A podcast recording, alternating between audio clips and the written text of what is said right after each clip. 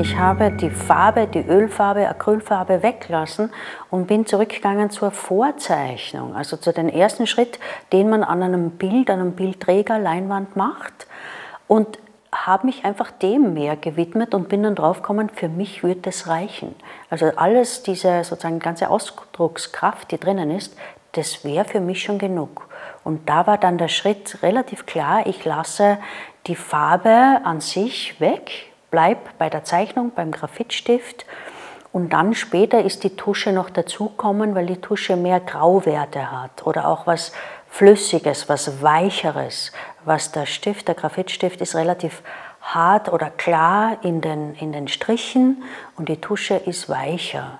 Die bringt das weiche Element, das hat so, wenn man die Bilder anschaut, sind sie oft so rauchig oder wie nebelig und das macht die Tusche.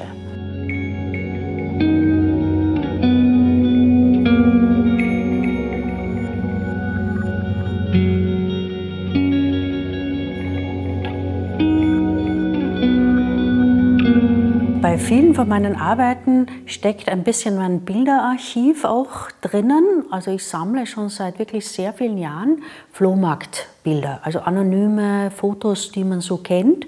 Und diese Vorlagen sind irgendwo drinnen. Das ist so wie ein erster Moment, den ich hernehme, um vielleicht eine Komposition, ein Gefühl mit dem anzufangen. Und dann kommt einfach die Zeichnung rein, dann wird es sozusagen in eine Zeichnung umgesetzt.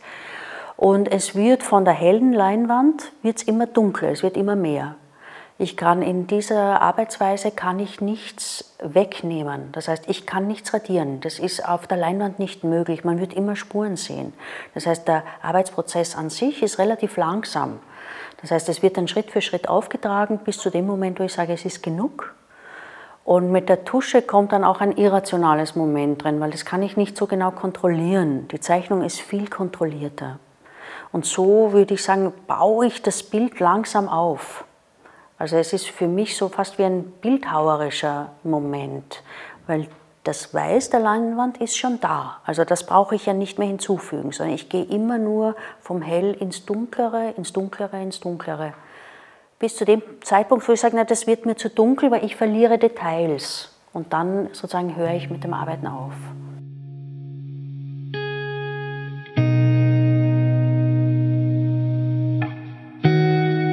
Also die, die Bergreihe, die habe ich vor circa drei Jahren begonnen und die sind dann so laufend mehr, auch verschiedene Aspekte, also wo ich sage eher ins Detail gehe oder in die weite Landschaft und dann war es für mich auch irgendwie abgearbeitet. Also vor circa einem Jahr hat sie an sich aufgehört.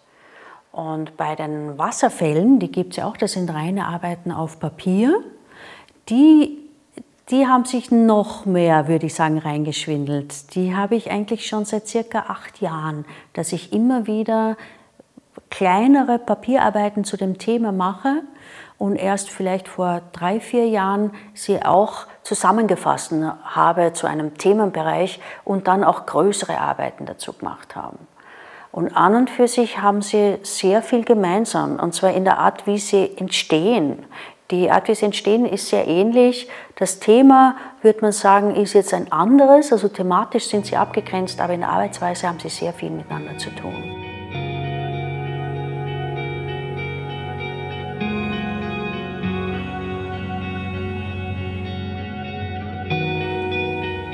Vorsätzlich oder zufällig, Letizia Wert gelingt es, die Frakturen, die Verwundungen, die Spuren der Naturlandschaft in ihre persönliche Gefühlslandschaft der Erinnerung zu integrieren. Die Elemente, die diese Landschaft konstituieren, werden dabei von ihr in ihre sehr suggestive malerische Kartografie überführt. Das ist ein Gestus, der zweifellos eine Wiedererfindung der Natur darstellt.